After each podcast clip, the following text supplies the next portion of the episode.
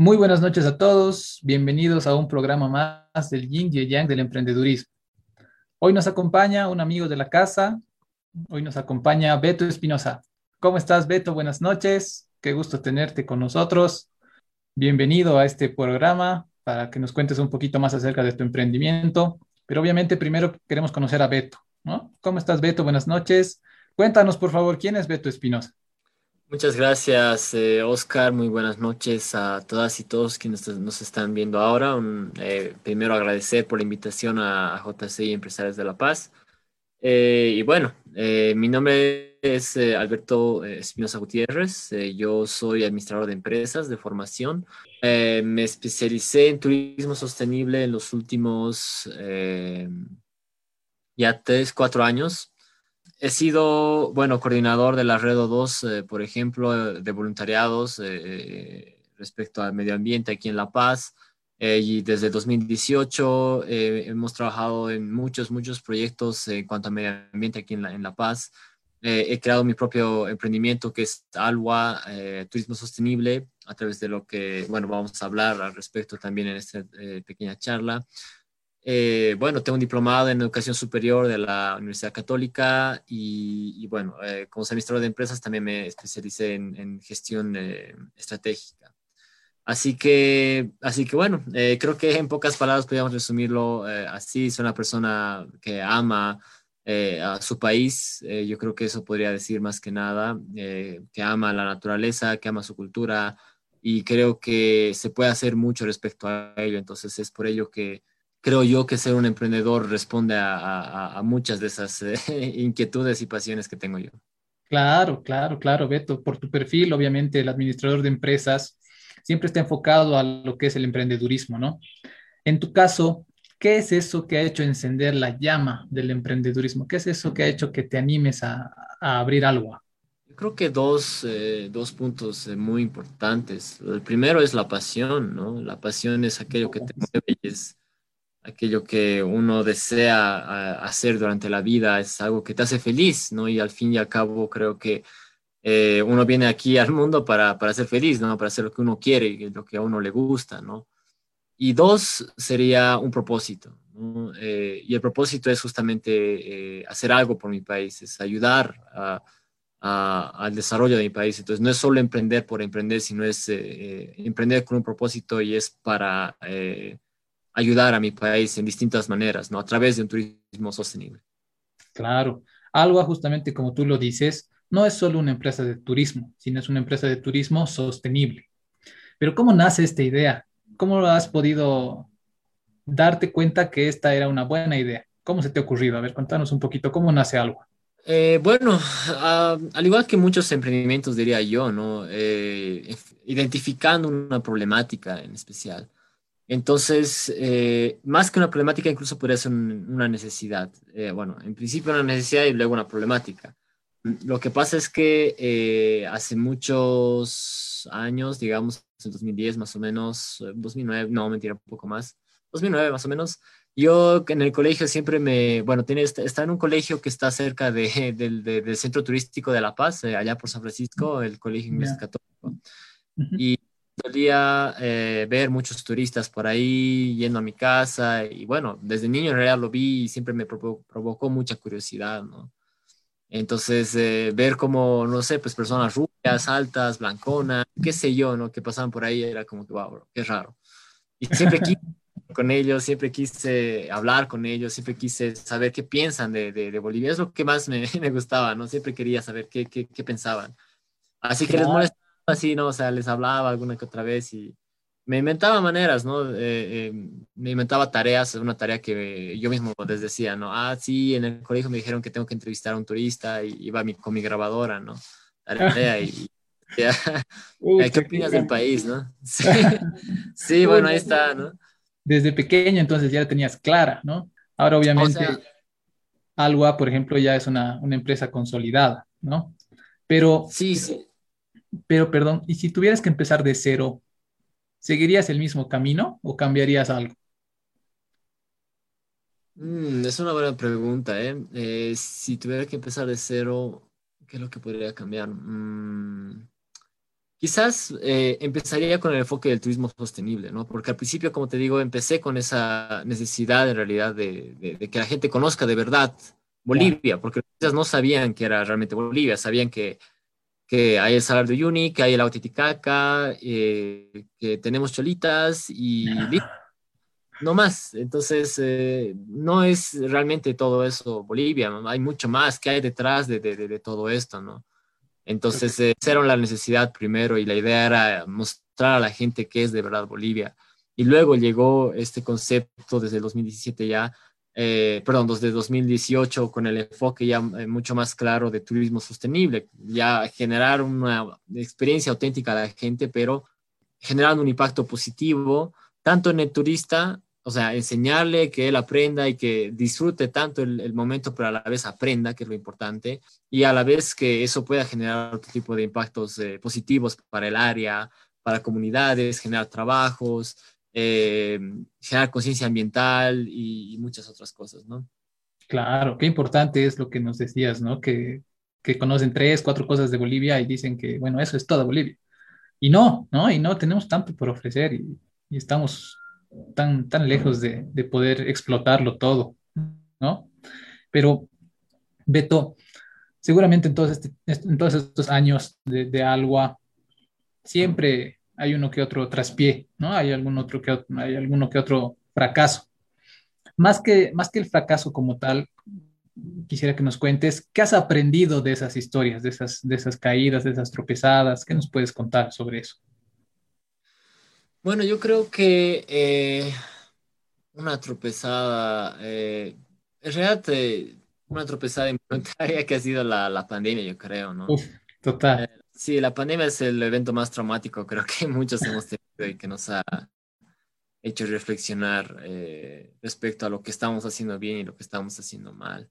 Entonces, sí, eso me hizo dar cuenta de que eh, estaba enfocándome solo quizás en turistas y en un, mercado quizás un poco muy cerrado, cuando hay un montón de posibilidades que uno puede diversificar desde, desde el punto de vista de, de, cartera de productos, por ejemplo, y cartera de clientes. Entonces hay distintas maneras de hacerlo y, a veces nos enfocamos con lo que puede ser incluso más cómodo Ah, y ese es una, un gran aprendizaje que, que, me dio realmente la vida, ¿no? Y es algo que uno se sigue, eh, se sigue entrenando para ello, ¿no? Eh, y es, eh, no hice siempre por que genere más confort, sino más bien salir de la zona de confort y ver otras, otros territorios quizás no tan explorados, ¿no? Claro, claro, el enfoque es justamente un problema que, la mayoría de los bolivianos a veces tenemos, ¿no? Pensamos en chiquito, cuando la, la verdadera forma de hacerlo debería ser el piensa global, actuar local, ¿no? Pero obviamente al pensar global te demanda pues muchas horas de trabajo, ¿no? Por ejemplo, en tu caso, ¿cuántas horas al día le dedicas a, algo? Bueno. 25, ¿no?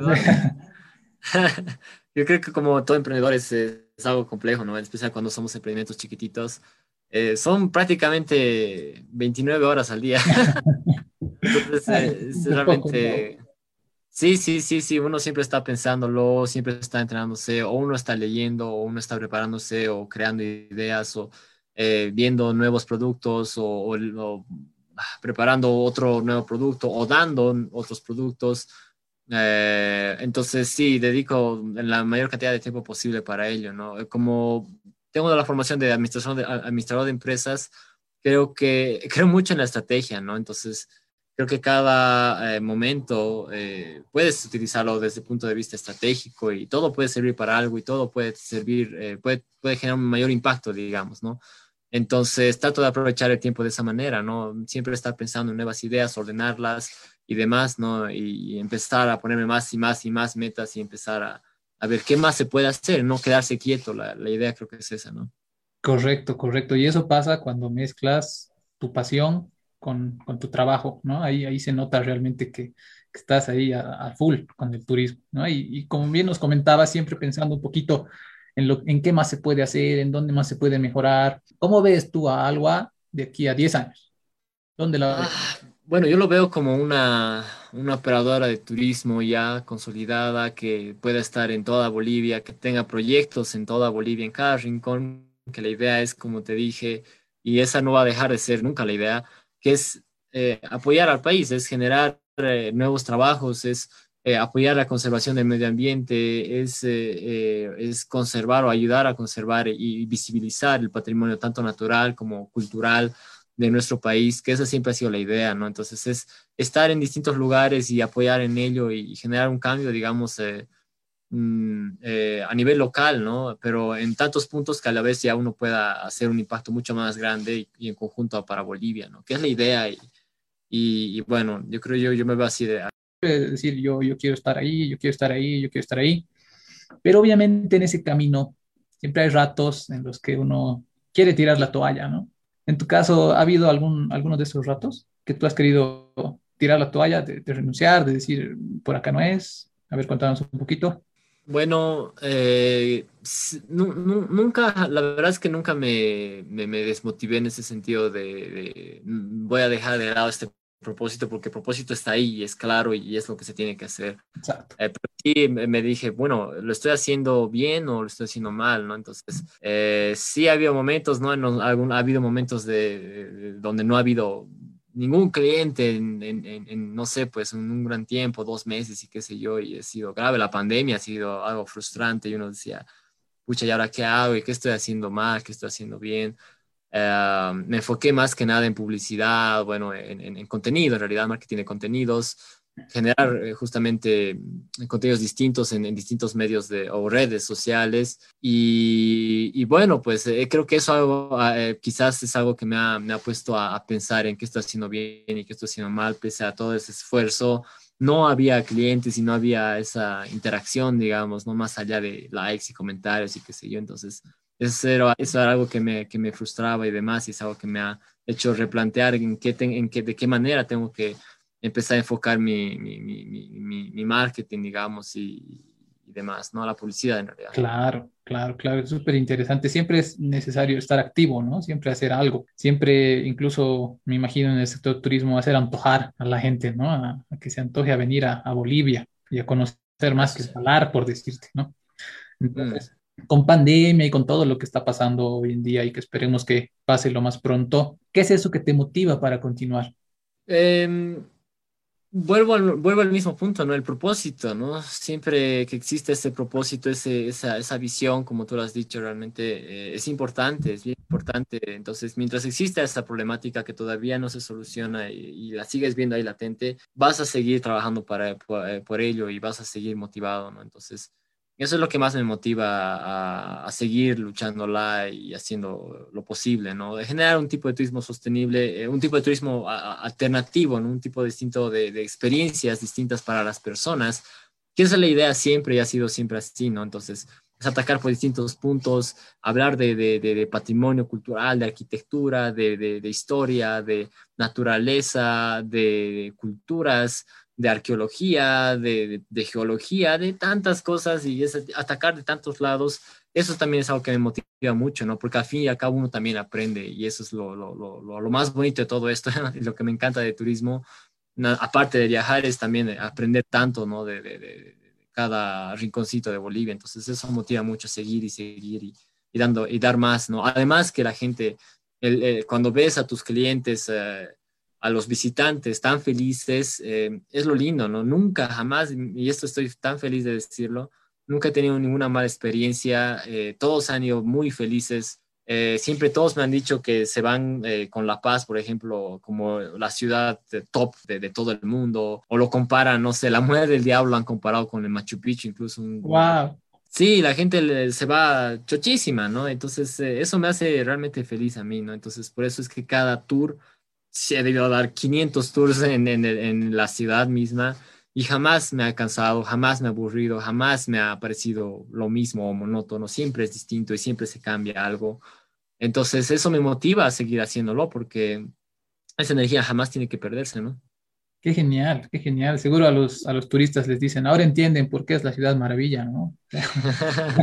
Tenemos tanto por ofrecer. Y bueno, nos comentabas un poquito que tú eres administrador de empresas, que te gusta todo lo que es la parte de la estrategia, todo lo que es la parte de planificación. Y más aún con el turismo, es, es siempre estar actualizado, ¿no? Siempre estar ahí capacitándote, siempre estar aprendiendo un poquito más, no solo del turismo como tal, sino del sector, ¿no? Del sector, eh, de la motivación, del trato al cliente y demás. En ese sentido, ¿cuál sería un libro que más te ha servido? No solo para, para hacerlo ya, ya como algo, sino como inspiración. Mm, es una, es una, es una buena, buena pregunta, ¿sabes? Ah, yo creo que Kotler siempre ha sido una buena, un buen marketing. Sí, sí, sí. Ah, cuando hablamos, por ejemplo, de marketing 3.0 y incluso ya 4.0, pero ya se habla de un marketing no tan marketing, ¿verdad? Entonces es algo que me ha, me ha, me ha gustado mucho lo, lo, lo que se propone a través de ello y lo que hemos tratado de hacer es hacer un marketing, eh, una publicidad que hasta ahora siempre ha sido totalmente orgánica, ¿no? O sea, nada, nada le, hemos pagado hasta ahora.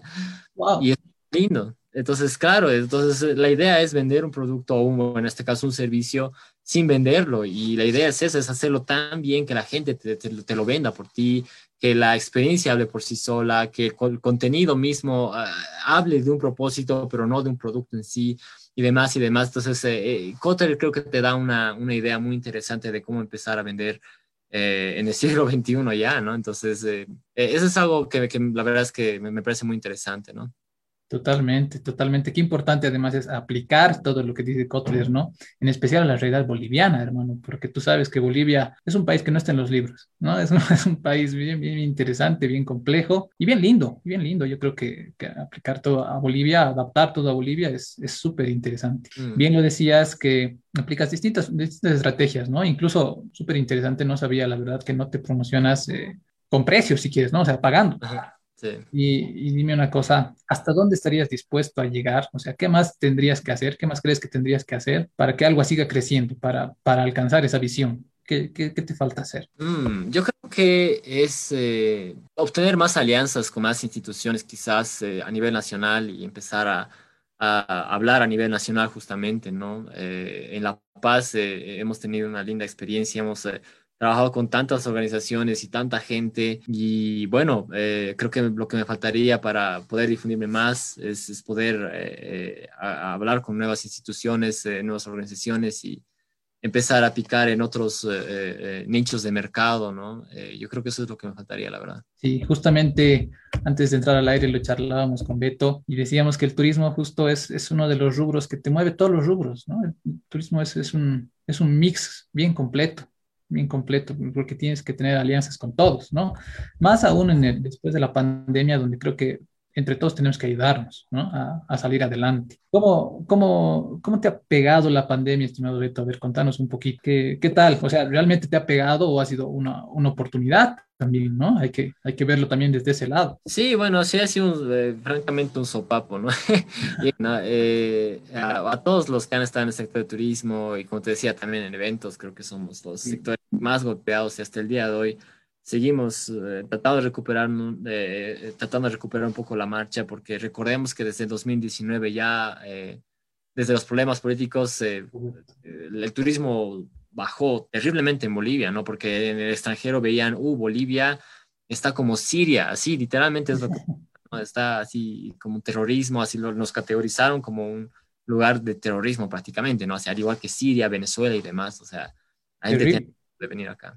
Entonces, con la pandemia más, ha sido brutal el golpe. Hay muchos, muchas empresas que han, han cerrado y demás en turismo, ¿no? Es realmente complejo. Entonces, sí, es, ha sido terrible. Entonces, eh, evidentemente, eh, ha sido muy grande el, reto, um, pero sí, obviamente ha generado una oportunidad y en todo lo bueno uno, cualquier emprendedor que tiene que ver eh, lo, lo, bueno, eh, obviamente van a hacer esto, van a ver estos, estos baches, grandes baches, y uno se cae, se tropieza, pero al fin y al cabo tiene que pararse, quitar el polvo y seguir adelante, ¿no? Entonces, eh, hay que siempre ver el lado positivo a estas, eh, a estas eh, situaciones. En mi caso, en, el tema de turismo, bueno, me, me propició a, mí un momento para reflexionar sobre lo que está haciendo algo, hace un momento interesante para volver a replantear los objetivos y revisar qué está haciendo bien, qué está mal, haciendo mal y recordarles para cualquier emprendedor, los objetivos se tienen que actualizar cada dos años, por ejemplo, tres años incluso máximo pero es bueno y es saludable replantearse nuevamente una vez más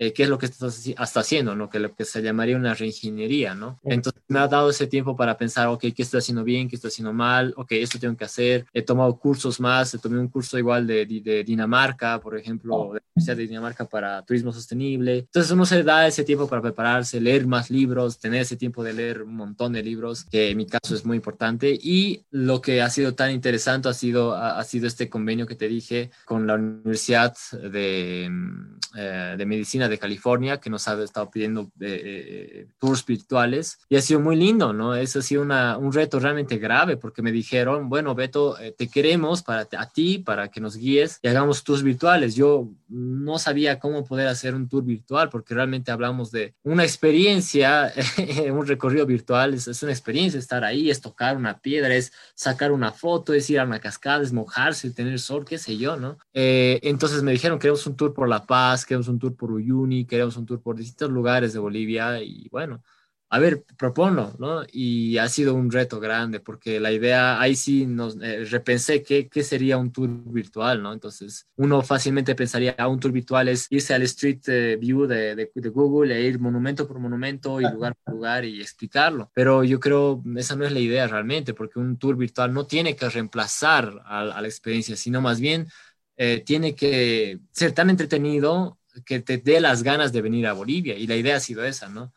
Y hemos hecho eso, ¿no? Entonces ha sido pura imagen, así ha sido como, como un, video prácticamente YouTube, pero interactivo, digamos, con la gente, mostrarles los lugares. La Paz no, no, no hablamos de solo los lugares, digamos, como San Francisco, la calle de las Brujas, Jaén, qué sé yo, sino bueno, La Paz tiene estos lugares, tiene eh, eh, esta música, tiene esta comida, tiene estas danzas, tiene estas festividades, tiene estos lugares naturales, tiene parques nacionales, tiene áreas protegidas, tiene etcétera, etcétera, etcétera, estas especies endémicas, tiene y demás y demás y demás, leyendas, tradiciones, y así es como que la gente está como viendo y atenta y, ha sido muy bonito, ¿no? Porque eh, imagínate, Oscar, a, a, ti yo te propondría, digamos, un tour a Albania ahorita, entonces tú no tienes interés en ir a Albania, por ejemplo, ¿no? Exacto.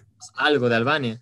Así es la de Estados Unidos, ¿no? Que ni idea de Bolivia o muy pocos sabrán. Y imagínate darles un tour a alguien que ni siquiera tiene la voluntad de estar en el lugar. Entonces, ¿cómo les eh, capta su atención? Pues ha sido todo un reto. Y, lo lindo es que hasta ahora todos han resultado con, con, la misma respuesta, ¿no? Ahora sí quiero ir a Bolivia, sí o sí. Así termina la pandemia, me quiero ir a Bolivia, ¿no? Y la idea ha sido esa también, fomentar el turismo. ¡Wow! Genial, genial, genial. Realmente se nota que, que, que ya has hecho de todo, ¿no? Así, incluso con, con pandemia y todo, con virtualidad, has podido adaptar a lo que es la nueva, la nueva normalidad, por así decirlo, porque es verdad que la virtualidad ha llegado para quedarse, ¿no? Entonces, es, es también una forma de, de captar público, de, de, hacer que la gente se enamore de Bolivia y demás, pero obviamente en toda esta, esta nueva normalidad que tenemos, siempre hay cierto miedo, ¿no? Siempre hay cierto miedo como, como empresario, como, como, como inversor incluso, de, de, decir, a ver, voy a, voy, a, voy a poner más dinero por acá para, para, por decirte, no sé, la virtualidad y demás. Contanos un poquito, un poquito de, esos, de esos temores que, que tienes ahorita como, como empresario. Sabemos que la pandemia obviamente es uno, pero seguramente hay, hay algunos otros más que, que, los tienes ahí bien guardaditos. Contanos un poquito sobre eso y cómo lo estás manejando, ¿no? Porque sí, el miedo existe, pero hay, hay varios dichos que te dicen, sí, hay miedo, pero bueno, hazlo con miedo, ¿no? Pero, pero hazlo. ¿No? ¿Cómo, ¿Cómo, lo vas llevando también eso? Bueno, eh, como te decía, el primer miedo ha sido ese, ¿no? Cómo, cómo a través del Zoom uh, o de alguna herramienta virtual darle a alguien una experiencia que pueda equivaler a algo eh, entretenido, como guiarles en, en, un lugar, ¿no? Ese ha sido el principal miedo, como Claro, porque cuando uno está en el, en el, en el recorrido, pues yo soy súper expresivo, les agarro, les digo, no, que esto es así, allá, y aquí saco una muestra, no sé, pues una, algo y hablo de esa, algo, ¿no? Hablamos de monolitos, aquí hay un pequeño monolito, aquí hay coca, hablamos de la coca, qué sé yo, entonces, es hacer eso, es ser interactivos, ¿no? ¿Cómo hacerlo con una pantalla en la que Incluso a veces la gente no está con la cámara encendida, entonces no sabe si les gusta o no, si estás prestando atención, es como un monólogo a veces. Y es como que algo que a mucho, mucho, mucho temor le tenía, ¿no? Pero bueno, el performance ha hablado por sí solo y la gente le ha gustado y más bien no tuve esos problemas. Eh, yo tenía, tenía mucho miedo sobre eso y más bien no tuve ningún lío. Y bueno, yo creo que ese sería uno, ha sido uno de los grandes temores de, de la virtualidad, ¿no? Eh, aparte, yo creo que es un temor de todos, eh, en realidad de todos los emprendedores aquí, creo yo, es el tema de monetizar, ¿no? la parte virtual, es decir, los pagos por Internet, por ejemplo, es algo que todavía nos falta aclararlo desde el punto de vista de, Estado mismo, ¿no? Entonces es algo igual que creo que a muchos les todavía les retiene un poco. yo creo que eso serían las, las dificultades. Buenísimo, buenísimo, pero como bien dices, hay que hacerlo igual con miedo, digamos, ¿no? Y mm. mira que el que no arriesga no gana. Vos mismo has tenido esa experiencia tan, tan grata con este, con este turismo que seguramente ya, ya varios están haciendo fila, están reservando pasajes para, para venir a Bolivia, ¿no? Sí. a ver, contanos, Beto, en resumen, ¿cuál es la mejor parte de ser, de ser emprendedor, de ser un empresario independiente? A ver, ¿qué es lo bueno? Uf más bien que no lo es. es. que la idea es que cuando uno emprende, no lo hace por dinero, es lo principal. Entonces, cuando lo haces por tu pasión, cada segundo cuenta, cada, cada momento sientes esas, esas mariposas en tu estómago, ¿sabes? Y es lindo, es muy lindo, realmente. Eh, lo lindo es eso, ¿no? Es cuando uno hace lo, que le apasiona, pues todo es, es, es muy bonito, ¿no? Cada cliente se va feliz, cada eh, eh, eh, recomendación, cada comentario que te hacen, cada cosa que te dicen, cada vez que alguien se asombra, en mi caso, ¿no? Cuando alguien ve una ave y le explico todo lo que había sido una ave, qué es lo que hace, qué, qué, tipo de sonido emite, cómo llamarla, bla, bla, bla. Y todos así tienen una cara de, de, de, que han descubierto la rueda, ¿no? Entonces ese sentimiento de, de, que ellos han ido impactados es muy bonito. Además que todas las personas, todas, realmente te puedo decir todas, las personas que han hecho recorridos de safaris fotográficos que hemos tenido por La Paz, o sea, naturalistas, ¿no? Eh, eh, ir a buscar animales, eh, reptiles, anfibios, aves especialmente, mamíferos, plantas y qué sé yo, todos se van con una mente totalmente distinta, ¿no? En blanco, es que les ha cambiado la vida y es que mucha gente no piensa en La Paz como un lugar de naturaleza, ¿no? Empiezan en el Coroico y los Yungas o, el Madiri para hablar de naturaleza, pero no La Paz o la ciudad de La Paz. Y ahí está la, la, idea, ¿no? Y la gente se va con un chip totalmente distinto, porque ahí está el verdadero ecoturismo, que el ecoturismo no solo es ir a un lugar natural, sino que también es eh, generar un cambio en, en, el pensamiento de la gente, cosa que genera conciencia. Y eso también motiva mucho porque ayudas a que la, la problemática se vaya abarcando más y más y eso es lo bonito y ha habido muchas, muchos, muchos logros creo en estos años de lo que me, me siento muy feliz, ¿no?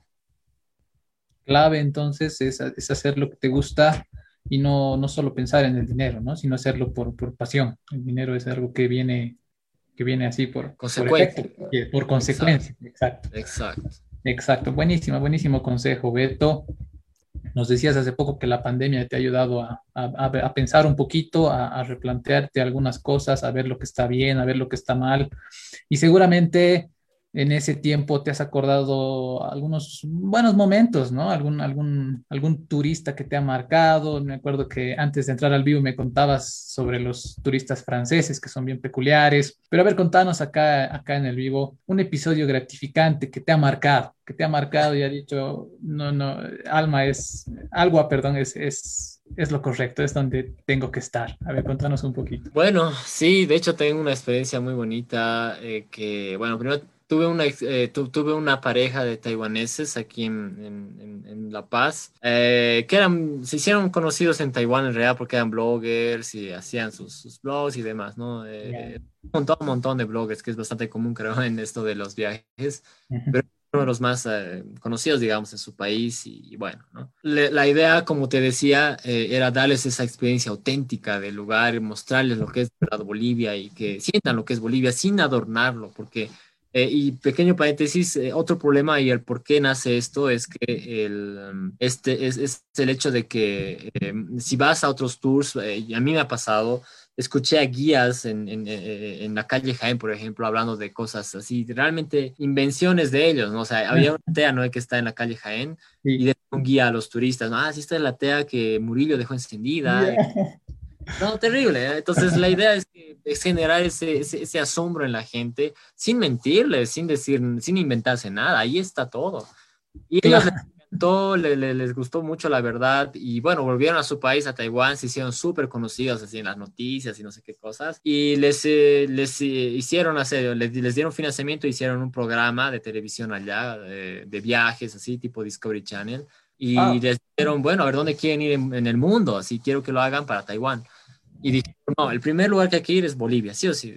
Entonces eh, vinieron aquí a Bolivia y justo para este, este reality show trajeron camarógrafos, todos taiwaneses y un actor eh, súper conocido de Taiwán, ¿no? Que es como el Brad Pitt de Taiwán, algo así, ¿no? Entonces él llegó y, demás y, vino con este equipo y bueno, pues eh, vinieron con la promesa de que Bolivia es algo distinto y es algo genial. Entonces fue muy bonito porque les llevamos a los mercados, les llevamos a las iglesias, a la Muerte del Diablo y ahí eh, hemos hablado con los niños de la comunidad de la Muerte del Diablo, hemos ido por las calles, les he hecho dormir en mi sofá, a este actor estaba durmiendo en mi sofá hace un rato. Y, y después, como te decía, eh, después de visitar la muerte del diablo, por ejemplo, avistar aves, ver las montañas, los animales, los insectos, la gente, hemos jugado fútbol con los niños de la escuela, o sea, ellos, ¿no? Y terminamos a la muerte del diablo, unas tomas geniales y demás. Y al final se van y me dicen, ¿no? Bueno, vinieron de Perú para llegar a Bolivia y me dicen realmente eh, esto es mejor que Machu Picchu. De verdad eso me dijeron, ¿no? Y yo dije, wow, qué interesante y qué curioso que, que, lo hayan comparado la muerte del diablo de La Paz con Machu Picchu, ¿no? Así de, de, grande la cosa. Entonces ahí me sentí tan gratificado, tan feliz porque ellos se fueron con una, una eh, perspectiva de Bolivia increíble, ¿no? Tanto así que se fueron llorando, ¿no? Wow. sí, sí, sí. Entonces, es una de las cosas que, que bueno, han pasado y, bueno, eh, son los que me dijeron, ¿no? Que realmente ahí está lo que uno tiene que hacer, ahí está lo que uno puede hacer realmente por el país, ¿no? ¡Wow! ¡Qué interesante! ¡Qué bonita historia! Además, que, qué importante hablar con la verdad, ¿no? Bolivia es un, es un país con tanta historia que, que, creo que no es necesario inventarse nada, ¿no? O sea, tenemos todo, ¿no? ¿no? ¿no? es necesario decirles que la TEA era esa de TEA, ¿no? qué, qué chistoso episodio, qué, qué interesante, ¿no? sí, realmente es así. Eso justamente se relaciona un poquito a la siguiente pregunta, que, bueno, hacer lo que nos gusta a veces eh, hay dos formas de hacerlo, ¿no? Una es obviamente emprendiendo, liderándola tú, y, obviamente, y otra es obviamente meterse a algo que ya, ya armado, ¿no? meterte por decirte eh, como guía a otra empresa de turismo, por decirte, ¿no? Por hablar de un tema relacionado. ¿Cuál crees tú que es la diferencia entre, entre hacerlo tú y hacerlo para otros. La visión, ¿no? La visión es lo más eh, importante, como te decía. Si no trabajas por tu visión, quizás no seas tan feliz realmente haciéndolo, ¿me entiendes? Trabajas para el objetivo de alguien más. Quizás ese objetivo no sea el que vaya con tus principios, por ejemplo, entonces puede ser incómodo para ti incluso, ¿no? Entonces, lo, lo lindo de emprender es que uno puede tomar, tomar el camino que uno ve mejor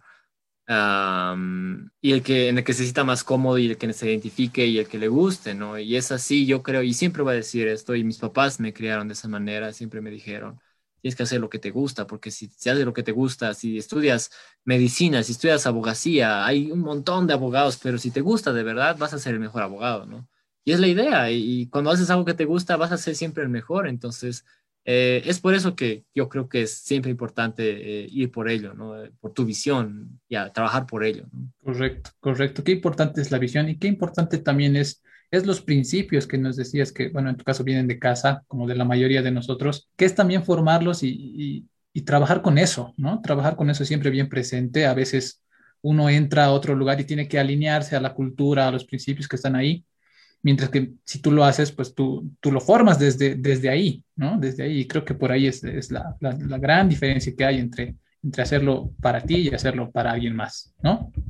Sí, a ver, Beto, ya, ya para terminar esta, esta entrevista, sé que podríamos estar mucho, mucho tiempo más charlando, sé que podrías estar contándonos muchas más anécdotas, muchas cosas buenas, muchas cosas malas. Pero ya para terminar, ¿Qué nos recomendarías a todos los que todavía estamos ahí dudando entre animarnos y no animarnos a emprender? ¿Qué nos recomendaría? Bueno, eh, lo que ya les he recomendado y es lo principal, creo yo, es eh, el tema de uno eh, hacer lo que uno lo apasiona. Eso ya creo que ha estado muy claro durante toda la entrevista, pero sí, lo recalco. hacer lo que a uno le gusta. Eh, dos, eh, siempre ponerse metas ¿no? y objetivos. Eh, y como tú lo has dicho también, Oscar, ¿no? es tan importante ponerse una meta, un objetivo, porque realmente uno, y eso me enseñaron realmente en la universidad, me decían, ¿no? uno si no sabe dónde ir, está ahí flotando de un lado a otro y realmente no sabe si estás avanzando. Entonces, ¿cómo sabes si avanzas si es que no tienes un punto al que llegar? Eso es una cosa realmente muy importante que uno tiene que plantearse. Y aparte, saber cómo eh, plantear objetivos, ¿no? Tipo SMART, ¿no? Entonces tienes que eh, ponerte metas que sean medibles, eh, de cosas a tiempo y demás y demás y demás. Entonces, que es muy importante eso. Ah, otra recomendación sería la red de contactos, ¿no? Es hablar con tanta gente, es, es, salir de tu zona de, de, confort y hablar con tanta gente puedas eh, conocer y ser muy estratégico. Siempre digo eso, hay que ser siempre bien estratégicos en ese sentido, ¿no? Tu círculo de amigos incluso influye en lo que tú eres. Entonces, cuando yo estuve en eh, voluntariados y demás, realmente yo me sentí tan bien, tan bien, porque ese círculo era tan increíble. tú decías, ya, yo tengo esta idea, y ellos decían, ya, perfecto, yo tengo esto, yo tengo esto, hagámoslo de una, ya, perfecto. Entonces era tan saludable que mm, ya no tenías perros, ¿no? Entonces, Imagínate si estás en otro círculo que te, que te empieza a poner trabas y te dice, no, que no te o más tóxico, o, que se va por otro lado y no comparten la visión contigo, qué sé yo. Entonces uno tiene que buscar un entorno en el que se sienta cómodo y que le ayuda a seguir eh, con esas eh, ideas creativas. Y por otro lado, otro consejo es, eh, es, eso, ¿no? Siempre buscar ideas y nunca, de, nunca quedarse quieto, ¿no? Es moverse de un lado para el otro, pero con ya esa meta definida, pero seguir moviéndose y nunca quedarse estático en la zona de confort, en lo que sé que me va a ir bien o en lo que sé que puedo hacer bien y punto, ¿no? Es seguir aprendiendo y, y, eso se relaciona con el quinto consejo que diría, que es eh, no ser arrogantes, ¿no? Eh, eh, uno nunca va a ser el, dueño de, de, la verdad y, y, saber todo, ¿no? Uno siempre va a estar en constante aprendizaje. Ah, cuando tengamos 80 años vamos a seguir aprendiendo nuevas cosas. Entonces es muy importante saber que no somos eh, eh, la última Coca-Cola del desierto que sabe todo y demás, no, es, es importante por eso saber qué círculo tener, hablar con ellos, debatir y, aprender de ellos y, siempre tener esa relación de intercambio, nunca estás arriba de encima, entonces, arriba de otros, perdón. Entonces, diría, diría, yo me quedaría con esos eh, cinco consejos, la verdad. Buenísimo, buenísimo, querido Beto. La verdad, he anotado tus cinco consejos para, para comenzar a ponerlos en práctica, pero sí son súper importantísimos, no solo para emprender, ¿no? sino para la vida misma, como, como la red de contactos te puede ayudar para todo, ¿no? Más en estos tiempos de pandemia, o sea, imagínate, realmente importantísimo. Y bueno, de parte de la JCI Empresarios, estimado Beto, agradecerte por esta charla tan amena, tan bonita que hemos tenido. Realmente nos quedamos con lecciones muy marcadas, muy claras acerca de lo que es, de lo que es el, emprender, ¿no? Eh, como tú sabes, estamos en vivo, estamos en vivo en nuestra plataforma de Facebook, donde voy a pedir ayuda acá a mi equipo para ver qué, qué nos dicen, qué nos dicen esas personas, para ver qué, qué, piensan esas personas, si les ha gustado la entrevista, a ver qué, qué nos dicen. Voy a darle la palabra a Coralí. Coralí, ¿estás por ahí? Eh, sí, buenas noches. Eh, bueno, en los comentarios de Facebook tenemos el de Fernando Javier Alvarado. Dice, muy buena entrevista, adelante Alba. También está el de Tatiana Marcela Chara. Excelente emprendimiento. Felicidades. Eh, también está el de Tefi Basilio, que pregunta, debido a la pandemia, ¿Agua qué hizo para reinventarse, para poder salir adelante ante esta amenaza? A ver, Beto, si nos puedes ayudar con, con eso de la pandemia. Sí, durante, es una buena pregunta y muchas gracias por la, por la consulta. Sí, bueno, como hemos estado, estado, mencionando, el tema de los tours virtuales ha sido lo que ha sido algo totalmente nuevo y una manera de reinventarse, de hacer un turismo desde, o sea, Eh, cruzando del otro lado del continente eh, con otro tipo de enfoque. Ha sido lo que hemos estado haciendo y realmente ha sido genial porque cada semana tenemos dos eh, tours más o menos, entonces ha ayudado mucho, mucho, mucho a responder esta problemática de cómo sostenerse en época de, pandemia, ¿no? Porque les ha gustado tanto. Pero por otro lado también tenemos otros, hemos, nos hemos reinventado desde el punto de vista de productos más para locales, para gente nacional hemos estado haciendo más observaciones de aves, hemos estado haciendo el tema de eh, em, picnics sostenibles también junto a Roma Duciel, que es otro emprendimiento genial con el que hemos estado trabajando. eh, y hacer distintos tipos de, productos para la gente. ¿no? Incluso durante la pandemia hemos tenido la visita a las alacitas, que los otros años tenemos un recorrido sostenible por la cita, ¿no? Y uno no sabe lo que podría hacer eso y es una aventura bien bonita ir a las, a las citas, pero desde el punto de vista de sostenibilidad pero ahora hemos tenido que hacerlo de manera virtual. Entonces, junto a Roma Duciel, ellos, ellos hicieron una cajita con distintas pasteles, así con ingredientes locales, todo sostenible, ecológico y demás, y nosotros dábamos un recorrido virtual a la gente sobre lo que es la cita para que entiendan y demás, y lo juntábamos con la, con la, con la comida, cosa de que durante el tour podían probarlo y les decía, bueno, lo que están probando es esto, significa esto, se relaciona con esto, y ustedes han visto esto durante el tour, y etcétera, etcétera. Entonces, ahí es como uno empieza a jugar con las posibilidades y uno empieza a verle lo bueno y lo positivo a estos problemas, ¿no? Que te pueden permitir también dar otros, otro, tipo de pasos en algo que no conoces, pero también puede ser incluso mejor que lo que ya sabes. Entonces, es de esa manera que hemos estado haciendo, eh, nos hemos estado adaptando a este contexto nuevo. Genial, genial, Beto. Qué importante es adaptarse, como dices, a la, nueva normalidad, pero siempre dando ese, ese granito de arena más, ¿no? Siempre, siempre dando ese toque que, que nos distingue a todos, siempre, siempre desde el punto de vista de que la gente diga gracias, ¿no? Satisfecho con eso, me ha gustado, me ha encantado, quiero volver. Y no solo quiero volver, sino voy a recomendar, ¿no? Qué importante, porque así se mueve todo, como dices. Tus clientes incluso son tus, tus red de contactos más, más importante, ¿no? Porque ellos son los que te recomiendan, ¿no? Mm, exactamente. ¿Qué nos dices, Coralía? ¿Hay algún comentario más? ¿Alguna otra cosa más? Está el de Alexandra Sola, dice, gracias por compartir un poco acerca de la experiencia que es emprender. Eh, también el de Ed Mackenzie. Felicidades a Oscar y Alberto por poner esta entrevista, que es un tema de interesante, es un tema interesante para hablar de turismo a pequeña escala. Luis Alberto Cubere dice excelente. Adriana Aguilar dice buenas noches a todos.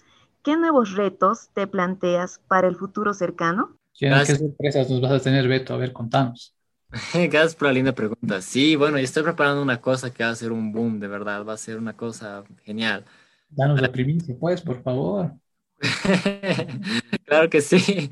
Justamente eh, pensando en esto, ¿no? Ya de manera más local, que como les decía, es algo que me ha planteado la pandemia, es ya empezar a ver eh, al turista nacional. Entonces, hemos visto que turista, o bueno, que nosotros como personas de la misma La Paz, ni siquiera gente de Santa Cruz o de Cocha, no, de la gente de La Paz no conoce su ciudad, entonces ahí está la oportunidad, ahí podemos hacer eh, cosas con ellos. Entonces, eh, el producto que ya está listo, que ya está prácticamente hecho y solo estoy esperando a que la, la tercera, esta última ola pues vaya calmándose, lo voy a estar lanzando y va a ser el safari patrimonial por la ciudad de La oh. Paz. Va a ser una cosa genial. Entonces vamos a ir como hacemos safaris por la parte, por el área natural, o sea, las áreas protegidas y demás áreas verdes, vamos con los binoculares y buscamos, sacamos fotografías, describimos las especies encontramos y demás, ¿no?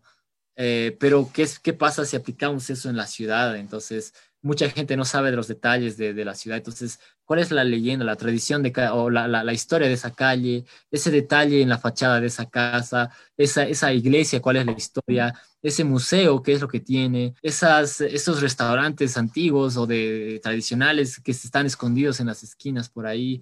Entonces, ver cada detalle y apuntar a cada una de esas cosas es increíble. Entonces, vamos a ir de safari por cada una de las calles de la ciudad de La Paz, al menos del centro histórico, y quizás vayamos haciéndolo por Sopocachi, por otros lugares, vamos a ver cómo va. Y que la gente se sorprenda de lo que tiene en la, en la ciudad misma de La Paz, ¿no? Es literalmente, literalmente es en cada esquina de La Paz puedes contar una historia, puedes saber contar algo, ¿no? Desde una planta, desde un cable, desde una puerta, de todo, ¿no? Todo es increíble. Entonces, la idea es esa, es de, todos los recursos que tenemos es generar algo, algo que genere valor a lo que tenemos y a través de ello siempre con un propósito, ¿no? Es que la gente sepa del valor de su patrimonio. Y recordemos que el patrimonio cultural, que está muy descuidado en Bolivia, es un problema grande. Eh, no va a seguir, no va, no va a estar protegido si es que la gente no lo valora primero y es que no, si nosotros como bolivianos, como paseños, no sabemos de nuestro patrimonio, ¿no? Si es que no lo conocemos. Entonces, por eso es que es muy importante, porque ese, esa parte cultural, que es el otro lado de algo, que también tenemos la parte natural, pero también la parte cultural, la parte cultural es tan importante porque nos, nos, nos, nos, ayuda a saber quiénes somos. Por eso es importante la cultura y la gente no sabe muy bien por qué realmente es importante aportar a la cultura. Entonces, en ese marco es que vamos a tener este producto cultural. Estimado Beto, genial, increíble. La verdad es que hasta me has hecho animar a mí. Con eso te digo nosotros por parte de la JCI, igual, aparte de darte este espacio, estamos prestos y predispuestos a ayudarte en lo que necesites. Igual nos pasas la publicación para que la compartamos en nuestras redes sociales y obviamente eh, crezca, ¿no? Crezca Alwa, Alwa, Alwa. Me quedo con Alwa y me acuerdo que antes de entrar al vivo te preguntaba, ¿qué es Alwa? Y me has dicho, lo voy a dejar para el vivo. Así que contanos qué es Alwa antes de bueno, con preguntas del público, ¿no? Claro que sí. Eh, en Aymara significa amanecer, digamos como que momento antes de, que salga el sol en realidad, como madrugada en realidad. Para mí, bueno, es una palabra que, bueno, por, también, y eso una recomendación cuando uno busque su marca y demás, tiene que ser una palabra que sea fácil de pronunciar, que tenga vocales, por ejemplo, como la A, es algo muy importante, porque eso lo hace más eh, eh, recordable, digamos, memorable, mejor dicho, perdón.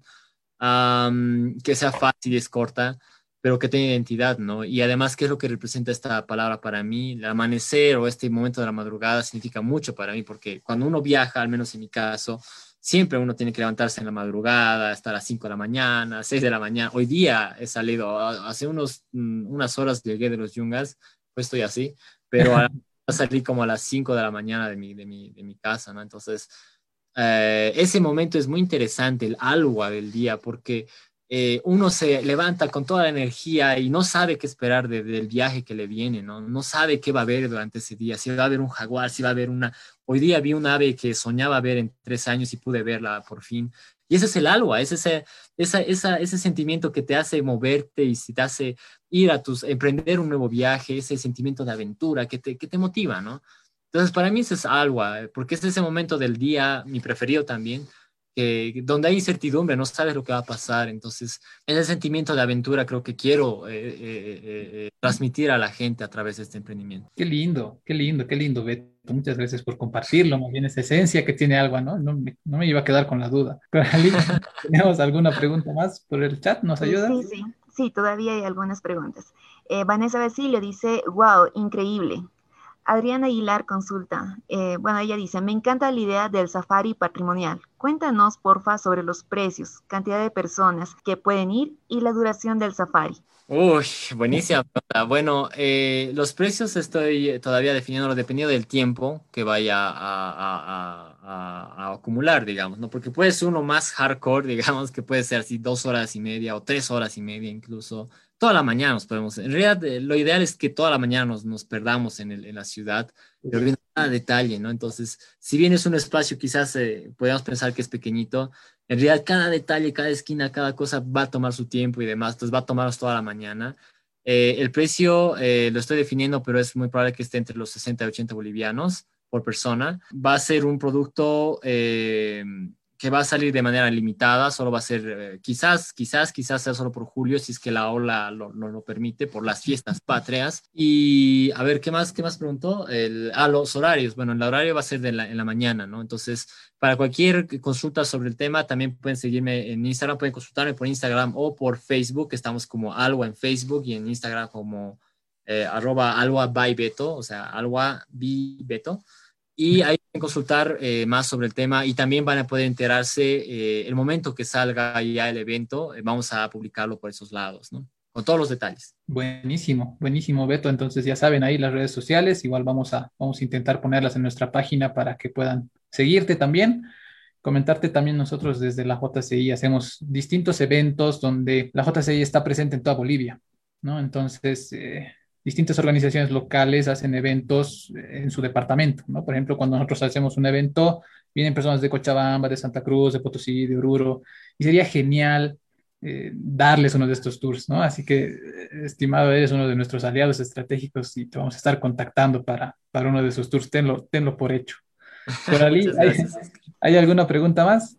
Sí, Ed Mackenzie dice, el turismo es una chimenea verde y es un emprendimiento que no falla. Felicidades. Vanessa Basilio consulta, ¿cuál es tu mejor anécdota con Alwa? Mm. Uy, bueno, Bueno, dos, dos cositas que quisiera agregar. Eh. Por si acaso a lo que dice Ed también me gustaría agregarlo, solo lo digo para no, no olvidarme, pero responder a la pregunta primero. Es que no los eche, ¿sabes? Eh, para mí, como les digo, cada una de las experiencias es tan distinta, es, es, tan importante. Siempre ha sido así, ¿no? Eh, bueno, creo que la principal y la más bonita anécdota es la que les acabo, la, la que les he contado de los turistas taiwaneses. Eh, bueno, me ha tocado recibir eh, estudiantes, por ejemplo, de Estados Unidos, de Washington, vinieron un grupo de estudiantes igual, fue muy lindo, un reto también, tener niños es otro reto, ¿no? Porque su atención está totalmente dispersa, entonces, ¿cómo les hagas? ¿Cómo les mantienes atentos a lo que tú dices y es siendo súper interesante, uno tiene que ser, ah, tiene que, que, que, improvisar, ¿no? Lo que sí me ha tocado hacer también es que, eh, eh, bueno, esto como guía, no como algo, sino como un guía que me, me, que me, invitaron para ser voluntario junto a la alcaldía. Una experiencia muy linda y una anécdota hermoso ha sido el tema de eh, poder guiar a gente no vidente, ¿no? El primer tour para la gente no vidente ahí en la Jaén y el centro histórico y fue increíble, ¿no? Es increíble, es, otro, es otro, otro, otro, otro, otro lugar al que me quiero meter igual junto a Alba y que quiero empezar a, explorarlo porque fue muy bonito con, con, las personas. Eh, podíamos explorar otros sentimientos, ¿no? Eh, otros sentidos también. Eh, entonces ya no era solo la vista y uno tenía que empezar a, era un reto muy grande, ¿no? Pero uno tenía que describir todo, ¿no? Estamos viendo una, estamos pasando un portal eh, con una puerta verde, con tornillos antiguos, pasando por un zaguán oscuro, color blanco, con piedras de, en el suelo, y a la izquierda vemos, etcétera, etcétera, etcétera, ¿no? Y fue muy lindo porque lo que nosotros queremos hacer respecto a esto es agarrar y empezar con el turismo eh, eh, inclusivo, que es otro, otro distinto, ¿no? Entonces, tener clientes no videntes y empezar a jugar con eso, porque hay cosas que podemos más bien imaginar eh, con ellos, ni siquiera nosotros podemos verlo, y es historia. Entonces, es genial esa, esa anécdota, porque con los, la gente no vidente, lo que hacíamos era tener el, parlantes, por ejemplo. Lo que yo hice fue, poner parlantes y, y, a mí me encanta la música, entonces ponía una cueca del, de, no sé, pues de, de, los años 30, 40, 50, y con ellos empezamos a, a, a imaginarnos, pucha, esta calle en el siglo XX tenía caballos, tenía carrozas, aquí solía estar X persona, bla, bla, bla, bla, ¿no? Entonces, ahí los dos hacíamos el viaje, ¿me entiendes? Entonces, no es como que, o sea, es otra cosa, ¿no? Realmente es una de las cosas que me, que me, que me gusta mucho y el tema de, de los safaris naturales. Ah, perdón, este último es el, el reto sea naturaleza, si me permiten, aquí tengo una referencia. Hace una de las cosas que nos puede hacer, que aquí está un librito que hemos hecho, eh, junto a la WCS, eh, la alcaldía y muchas otras instituciones, y hemos hecho cuatro días de safari por toda La Paz, ¿no? Entonces, era cuatro días en los que todos tenían que registrar todo, así, hongos, eh, eh, insectos, plantas, eh, anfibios, reptiles, mamíferos, aves, todo lo que esté vivo en, el planeta, ¿no? Entonces, hemos hecho una cantidad de recorridos increíble con la gente, ellos tenían que registrar con sus teléfonos, hemos aportado a la ciencia y de, a partir de ello hemos hecho que La Paz se vuelva la, la, tercera ciudad más biodiversa del mundo en 2019. Entonces, es otra experiencia que, bueno, me encantó. wow, wow, qué lindas experiencias y qué lindo mercado para aprovechar, ¿no? Ese, ese, ese mercado que, que, los no videntes hacen, pues explotar su cabeza y, y, realmente se puede lograr mucho ahí, mucho ahí, Beto. Muy bien, muy lindo. Sí, sí Coralí, ¿hay algo más? Eh, tenemos tres comentarios más. Teddy Basilio eh, consulta, ¿qué consejo le daría para aquellas personas que tienen una idea de emprendimiento, pero no se animan por miedo al fracaso? Mm, bueno, yo, yo, yo me considero una de esas personas también, ¿no? Que uno, una persona que siempre ha tenido miedo al fracaso, una persona que siempre ha tenido miedo de salir de la zona de confort por el riesgo, ¿no? De caerse. Y es que, eh, y esto creo que está bastante dicho ya y quizás ya lo hayan escuchado muchas veces, pero el fracaso es, es, es parte del viaje, ¿no? Es, es, nuestro amigo en realidad. Entonces el fracaso no hay que temerle, es, es parte de, más bien el fracaso es lo que te va a hacer aprender más, ¿no? Hemos visto la pandemia, me ha dado un bofetazo, pero durísimo, pero a partir de ella he aprendido y ahora soy distinto, y hay otra, otra nueva, eh, otro nuevo algo, digamos, una nueva visión distinta. Y si no hubiera sido pues ese sopapo, pues mm, quizás no sería el mismo, ¿no? Entonces, pensemos en las posibilidades que la, el fracaso nos genera más bien. Entonces, está bien caerse, está bien caerse, porque uno retrocede un poco, pero se impulsa más y esa es la idea, así que no le temamos al fracaso. Clave, clave, clarísimo, Beto. Muchas gracias más bien por compartir eso. Estimada Coralí, vamos con las últimas dos, por favor. Eh, Luis Alberto dice, para tener una empresa perfecta, ¿qué cambios haría en Alwa? Cambios haría en Alwa, ¿qué cambios haría en Alwa para tener la empresa perfecta? Uy, vaya pregunta, ¿eh? Vaya, vaya pregunta, interesante. Ah, ¿qué cambios haría? ¿Cambios haría? no lo sé, la verdad. Nunca me he puesto a pensar en eso. Che, o sea, quizás es un momento en el que uno tiene que igual reestructurarse. Quizás eso sería, ¿no? La reestructuración más o menos, ¿no? Volver a, volver a, a, ver qué está bien, a volver a diagnosticarse, volver a revisarse a sí mismo y decir qué está bien, qué está mal y, empezar a, tomar decisiones a partir de ello. Lo que cambiaría tal vez sería el sistema de información, quizás, ¿no? Generar más información, o sea, generar un banco de datos más estable, más formal, digamos, a través de esos datos recordemos, y esta es una otra, otra eh, recomendación importante para un emprendedor, es generar datos, porque con, con datos podemos generar información y con podemos generar decisiones. Y sin decisiones no podemos ser estratégicos en una empresa. Entonces, si tenemos un banco de, eh, datos muy interesante, pues podemos generar conocimiento y eso va a ser muy bueno. Yo creo que eso cambiaría tal vez. Totalmente, totalmente, Beto, bien lo decías tú, la información es poder. ¿no? La información es poder y es, clave. Hoy por hoy, al menos en el tema de la virtualidad, es, clave la información. Gracias más bien por la, por la respuesta. Coralí. Eh, bueno, el último comentario es de Tatiana Marcela Chara. Excelente emprendimiento. Felicidades. Bueno, querido Beto, como ves, a, nuestra, a nuestras redes de, de, contactos de la JCI les ha encantado tu proyecto, están chochos, están curiosos. Como te digo, vamos a poner nuestra, en nuestra página tu contacto para que también puedan, puedan seguirte. Y bueno, te deseamos todo lo mejor, Beto. Muchas gracias por compartir con nosotros. Y bueno, con esto estaríamos cerrando el programa del día de hoy. Unas palabras de despedida, tal vez, Beto. Bueno, eh, yo creo que el agradecido aquí soy yo. Siempre es lindo poder hablar eh, de emprendimientos, eh, poder recordar la administración de empresas que sigue aquí en el corazón. Así que yo estoy muy feliz de haber compartido con ustedes mi experiencia y aquí estoy para lo que necesiten. Eh, feliz de haber tenido este contacto con JCI, empresarios de La Paz. Así que, así que nada, eh, agradecerles eh, por esa apertura hacia mí, ese interés por este emprendimiento que si bien es joven y es pequeño, la idea es bien grande y, y creo que podemos hacer muchas, muchas, muchas cosas en el futuro y juntos. Así que, así que nada, me voy muy agradecido y bueno, eh, con los contactos, si me permiten, eh, para seguirnos en, en, las redes sociales, estamos como Instagram, eh, como ya lo he repetido, como Algo Beto. En TikTok también estamos como Algo Beto, hablemos de distintas cosas en cada una de las redes, es muy distinta. Y en Facebook estamos como Alwa. Entonces ahí van a poder observar distinto tipo de información que hacemos. Hacemos lives por los TikToks. Mañana vamos a hacer un live de hablando netamente sobre 10 museos que debes visitar en La Paz, que estamos celebrando los, los, eh, la noche de museos. Eh, entonces mañana vamos a tener ese live por Instagram a las 10 de la noche, si es que se animan a, verlo y, y, plantear preguntas.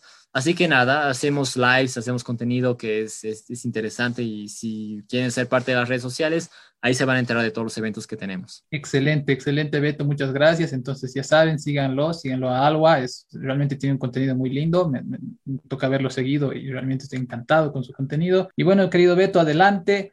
Te mandamos un abrazo desde, desde acá, desde la JCI, te deseamos todo lo mejor. Vamos a estar en contacto, como te digo, para, para ese tema de los, de los tours que nos ha llamado bastante la atención, la verdad, muy lindo. Y bueno, hasta pronto, ¿no? Hasta una próxima oportunidad. Te mando un abrazo, estimado Beto. Y bueno, ya estamos cerrando la transmisión. Gracias, Oscar. Cuídense mucho. Muchas gracias a usted. Muchas gracias a todos también los que nos vieron hoy, los que nos sintonizaron y no se pierdan, la siguiente semana vamos a estar con otro emprendedor para que nos esté contando el yin y yang del emprendedurismo. Muchas gracias a todos, un saludo, un abrazo, nos vemos.